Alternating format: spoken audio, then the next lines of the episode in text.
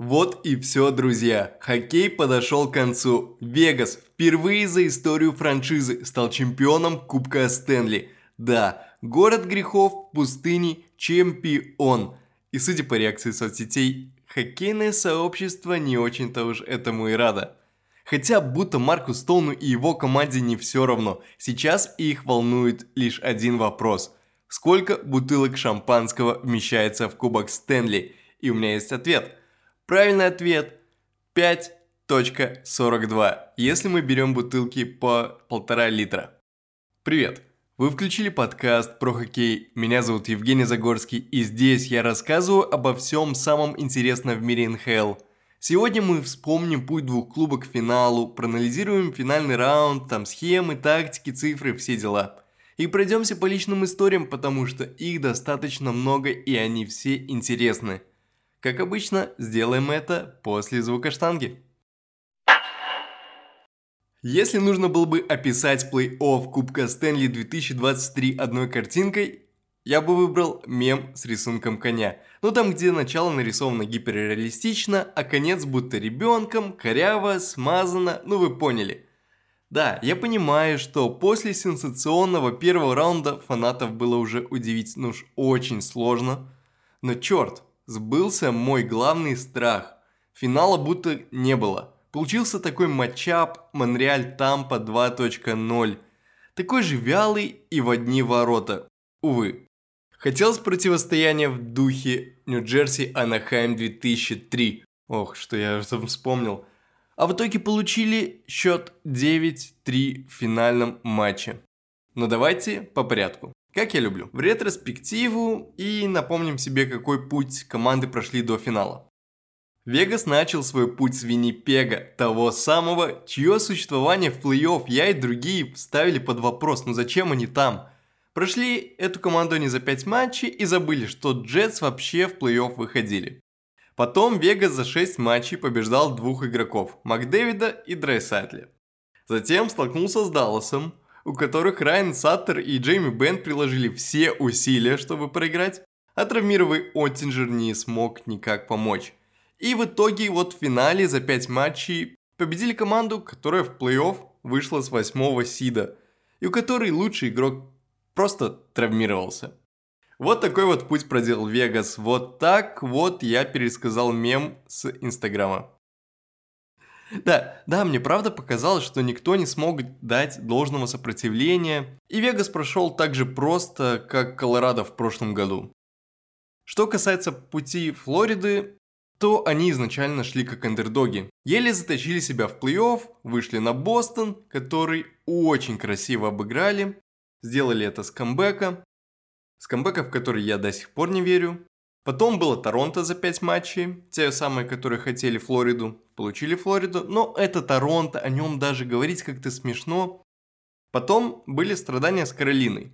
Эти безумные овертаймы и вот, наконец, Вегас, который не давал расслабиться ни на минуту. И если смотреть на сетку и путь Флориды, то да, по цифрам совсем не кажется, что Флорида встретила сопротивление на пути к финалу. Было там 7 матчей в первом раунде, конечно, мы это признаем, но потом – 5 матчей с Торонто и 4 матча с Каролиной. Но все эти матчи, все эти игры были активными и изнуряющими. Ведь пантеры играют быстрый силовой хоккей на постоянных прессингах, и вот мне показалось, что к финалу они подошли уставшими, и там не были в состоянии на равных гонять с Вегасом. Оттуда все ошибки и микромоменты, которые потом превратились в реализованные шайбы уже рыцарями. Неудачные пересменки, потери шайбы, тупники, простой, банально на отсутствие сил. Ну вот так вот. Или потери мотивации, но я в это уже не верю, потому что пройдя такой путь от начала до конца через сильные команды, там мотивации должно прибавиться и ее быть настолько много, ведь команда уже всем все доказала. И осталось лишь сделать один небольшой пуш в финале, но этого не произошло. Так вот, что касается хоккея от этих двух команд в финале. Обе команды были нацелены на прессинг и активную силовую игру. Так они построены, так они играют. Но Вегас был подготовлен раундом против Далласа, а вот Флорида, ну не знаю, для них это было будто холодным душем. И вышли они такие типа «Ого, оказывается, так могут!» Хоть по факту от Флориды требовалось лишь несколько вещей. Это не просаживаться на своем 1-2-2 прессинге, по итогу оказываясь позади нападающих Вегаса. И вторая вещь – не раскрываться, экстренно потом перетягиваясь на одну сторону, раскрывая другую. Проще говоря, нужно было не теряться и держать свой строй, насколько это возможно. А что делал Вегас? Вегас сделал как раз таки то, что от него требовалось. Это давать пасы за спину и двигать шайбу по направлению север-юг, постоянно ее там пропихивает, тыкай клюшкой. Очень топорно, да, тыкай клюшкой и двигай шайбу вперед. А там уже в конце у бортов побороться, выиграть шайбу и скинуть на слабую сторону. Вот примерно план был для Вегаса. Но тут я хочу сделать ремарку. Вегас это не тупая команда, и ее стиль игры не сводится к биться бороться на силе, скорости и так далее. У Вегаса ее игроков очень хорошие созидательные качества. Они видят лед и понимают ситуацию и под нее подстраиваются. И если в какой-то момент решение это пропихивать шайбу на энергии и скорости, то они ее будут пропихивать тыкая клюшкой. А если решение это аккуратно, красиво дать пас за спину, то они это исполнят и сделают это очень качественно. И вот даже если я не особо доволен исходом финала Кубка Стэнли, но там количество красивых моментов и голов довольно большое, посмотрите все нарезки, они вас порадуют. Итого, рыцари это сложная команда, построена под плей-офф – Владелец, кстати, как-то сказал, что команде нужно 6 лет на взятие Кубка Стэнли. Мужик сказал, парни сделали. С этим их я и поздравляю, и я рад за них, хоть далеко не фанат Вегаса, но есть в этом что-то прикольное. Во-первых, мы стали свидетелями, как современный хоккейный менеджмент создает чемпионскую команду. Сиэтл как раз таки в этом сезоне это еще один индикатор. Во-вторых, Кубок выиграла команда с необычным рынком. Это чертова пустыня с кучей казино и туристов. Это не холодная Канада, где passion, где Монреаль, где Торонто. И вот в-третьих, Vegas Golden Knights стали первой профессиональной командой из этого города, которая выиграла трофей. Тем самым сподвигнув НБА и МЛБ, это баскетбол и бейсбол, активнее двигаться в сторону расширения в этом регионе. Южный финал Кубка Стэнли сам по себе это большой буст для хоккейного рынка. Флорида, хоть она и не выиграла трофей, уже распродала билеты на следующий сезон, вырастила продажи мерча, интерес к хоккею как виду спорта. А это для меня главное, что еще может быть лучше, чем еще больше людей будет смотреть этот хоккей, даже в пустыне, даже в этом Вегасе. И теперь я жду, что случится раньше? Аризона выиграет трофей или обанкротится и переедет в Квебек? Второе звучит реалистичнее, увы. У Аризоны также нет дома. Но не будем расстраиваться. Давайте лучше перейдем к ярким историям хоккеистов. Для начала, в составе Вегаса три трехкратных обладателя Кубка Стэнли. Загибаем пальцы. Фил Кэссел, Алек Мартинес и Джонатан Квик – Фил Квессел вообще мой любимчик и ролл-модел. Я уже жду не дождусь его нового фото с хот-догами в Кубке Стэнли. Я просто смотрю на него и ловлю его вайбы, и сразу же настроение поднимается. Вот Кэссел сыграл всего 4 матча в этом плей-офф, зато потом выдал панч про Торонто. Прямая цитата. Это возвращает меня во времена, когда я был в Торонто. Вы, ребята, говорили, что я не смогу победить, а я теперь трехкратный чемпион. Помните это. Сколько Торонто выиграли, мы говорить не будем. Перейдем дальше. У Алика Мартинеса тоже трогательная история. Игрок прошел через множество травм и в прошлом сезоне стоял у точки завершения карьеры. Но организация его поддержала и благодаря врачам он восстановился и вернулся на лед чтобы потом в победной речи поблагодарить хирурга и позвать его на свою вечеринку с кубком. Вау. Ну и Джонатан Квик, это вообще мем. Помните, я говорил, что будет смешно, если Квик в итоге выиграет кубок Стэнли с Вегасом? Это и произошло. Лос-Анджелес своим обменом, с одной стороны, испортил отношения со своим легендарным вратарем, а с другой стороны, подарил ему третий перстень. Так что, возможно, с отношениями Лос-Анджелеса и Квика не все так плохо, и они еще смогут повесить его номер под потолком Криптоком арены. Конечно, если решаться на это. Но для меня в Вегасе есть еще две красивых истории. Это Джек Айкел и Адин Хилл. У Айкела был сложный старт карьеры еще до ее начала. В 2015 году Баффало ужасно выступала, закончила сезон последним и готовилась задрафтовать Конора Макдэвида. Ну как готовилась? Скорее мечтала и подходила к лотерее с 20% шансом на первый выбор. А в итоге первый выбор достался, как мы знаем, Эдмонтону, у которых шанс был вдвое меньше. Ну и понеслась. Пассивная агрессия от фанатов на парня, который вообще не причастен к лотерее. И как бы Айкел хорошо тогда не выступал и не был хорош, на него смотрели через призму Макдэвида, постоянно сопоставляя и воображая ситуации, что было бы, если бы Баффало достался Конор.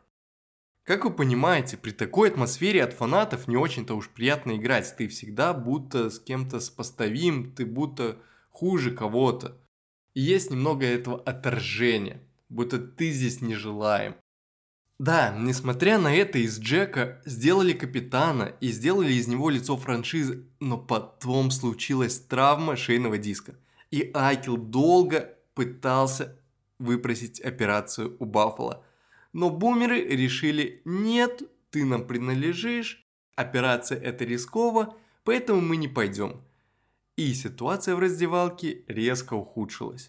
Джек Айкел стал известен как токсичный капитан, который ненавидит свою команду и вообще. А потом обмен Вегас с моментальным разрешением на операцию, успех и возвращение на лед, а вот теперь Кубок Стэнли. Возможно, со стороны мы не можем даже представить всех тех чувств, и благодарности, что испытывает Джек к организации. Ведь благодаря Вегасу и его толерантности, поддержке, хоккейный мир сохранил талантливого и яркого игрока. И в этом плей-офф Айкел для меня был одним из самых серьезных кандидатов на приз самому ценному игроку плей-офф. Его изящные пасы, умение прессинговать, играть корпусом – все на высоте и заслуживает трофея.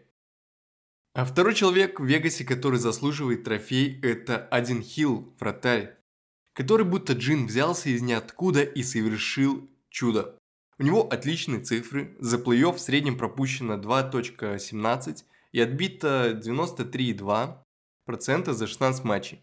Он сделал много крутых сейвов в моментах, где ждался гол. Но меня, меня все еще не отпускает факт, что никто, абсолютно никто не говорил о нем. А если говорили и разбирали вратарскую линию Вегаса, то комментарии были не очень, типа слабая пара, нет элитного вратаря. А теперь сижу и в голове у меня будто его слова, но кто тут слабая пара, а? Возможно, один Хилл всегда был хорошим вратарем, который просто находился в не очень удобных командах. Мы же согласимся, что Аризона и Сан-Хосе не лучшие в защите и не самые заметные команды на хоккейном рынке. А вот сейчас, и тем более сейчас, с кубком он получил признание.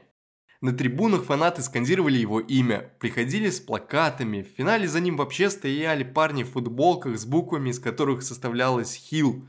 Короче, труд парня не остался незамеченным, фанаты его любят. Через две недели у Адина Хилла заканчивается контракт на 2,2 миллиона, и надеюсь, что его продлят на сумму побольше, как благодарность за прошлый успех и мотивацию на будущее.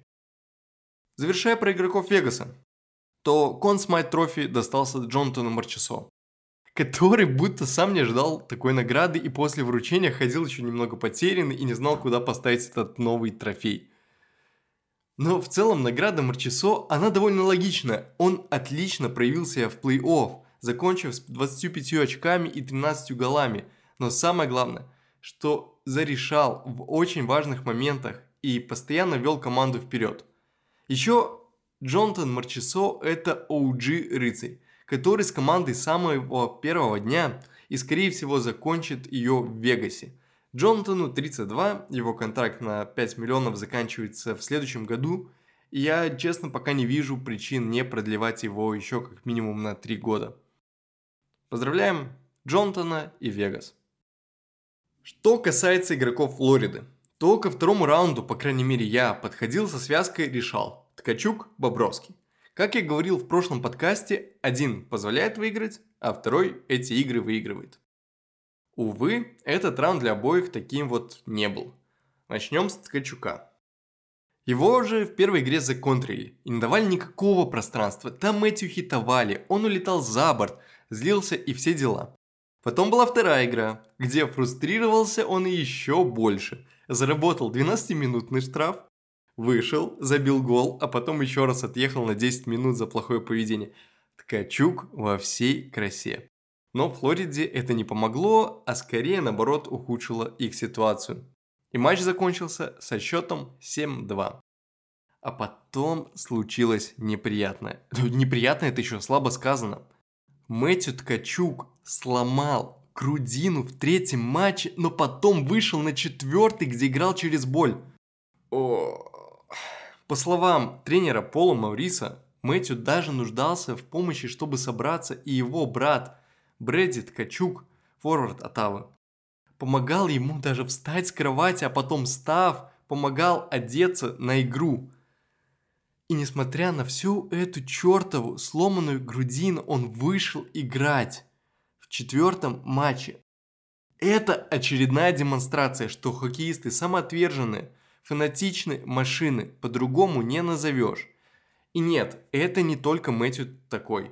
Таких примеров куча, из года в год. Да мы можем даже в этом году далеко не ходить и посмотреть на его сокомандника. Эрен Экплот играл со сломанной ногой, дважды смещенным плечом и разорванной косой мышцей с живота – я хочу заметить, что все это не выставляется как героизм на показ, типа смотрите, какие у нас мужики играют через боль. Нет, это скрывается от соперника и медиа до тех пор, пока травма не становится уж слишком очевидной и игрок не в состоянии выйти на следующий матч. Потому что рассказать о травмах равносильно рассказу о слабых местах команды. Когда ты знаешь, что вот кто-то там травмирован, то ты можешь построить игру под это. Направить атаку через определенный край, зная, что соперник не может в полную силу играть против тебя. Так и с Мэтью Ткачуком. На раскатке четвертого матча было видно, что с верхней частью что-то не так. Нападающий по-другому держит клюшку и особо не напрягается. И вот это знание потом использовал Вегас против Флориды. Он прессинговал Ткачука там, где в других ситуациях, может быть, сыграл чуть аккуратнее и надежнее, не отправляя двух форчекеров, например. Короче, все эти ситуации с травмированными игроками на льду – это чисто про желание. Желание побеждать и быть с командой, а не создавать медиашум и хайп на бедных игроках. И вот за все это я так люблю хоккей. Возвращаясь к Ткачуку. Я считаю, что ничего катастрофического в поражении в финале для него и его команды не случилось. Ну да, обидно проигрывать кубок, но это не конец. Не конец для франшизы, а может наоборот большой толчок вперед. Ребятам типа Мэтью, как акулам, не Сан-Хосе. Тут... Короче, Мэтью акула, который нужно вкусить вкус крови и потом ее просто не остановить. Поэтому их поход в этом году должен придавать только больше уверенности. Ну и само собой принес опыт, который они получили. А Сергей Бобровский... А Сергей Бобровский просто провел отличный плей-офф, и это несмотря на его возраст. Ему 34, если что. Да, не выиграл Кубок Стэнли, но ничего, в запасе точно есть еще пару лет карьеры и пару лет контракта с Флоридой. Поэтому я верю, что шанс взять Кубок Стэнли у Сергея и Флориды еще есть. Ну что ж, Кубок Стэнли поднят в Вегасе. Хоккей приходит в летнюю паузу, а впереди у нас еще драфт, перед подписанием, рынок свободных агентов, кемп и куча всего интересного. Обобщая про этот сезон и плей-офф, знаете, мне искренне понравился и сезон, и плей-офф, хоть финал в этом году был немного смазан. Но я получил удовольствие, да и вообще для меня это было особенное время. Ведь я посмотрел безумное количество матчей, завел подкаст и каналы про хоккей, начал более серьезно подходить к аналитике, узнал много всего нового и начал делиться этим с вами. И я рад, я рад, что все это объединило людей по всему миру. Спасибо вам, спасибо, что вы есть и что дослушали этот выпуск. Как обычно, присоединяйтесь к каналу в Телеграм, там я делюсь всем самым актуальным и интересным, там и мемы. Это не конец подкаста, то есть не конец сезона, сезона подкаста, но конец сезона НХЛ. Мы еще услышимся этим летом обязательно и поговорим про результаты драфта и рынка обменов. Там будет очень много интересного. Банально есть Торонто, с ним всегда интересно или смешно, или грустно. Короче, какие-то эмоции там точно будут. Это же еще нужно Шарана переподписать в Нью-Джерси. Ну и Джеспера Бретта с Тимом Майером как-то засунуть под потолок. А, видите, сколько всего интересного нас ждет впереди. Но это для другого раза. Пока. Пока. Пока вам говорю, услышимся. В микрофон говорил, как обычно, Евгений Загорский. Пока. Сколько я раз пока сказал. Пока.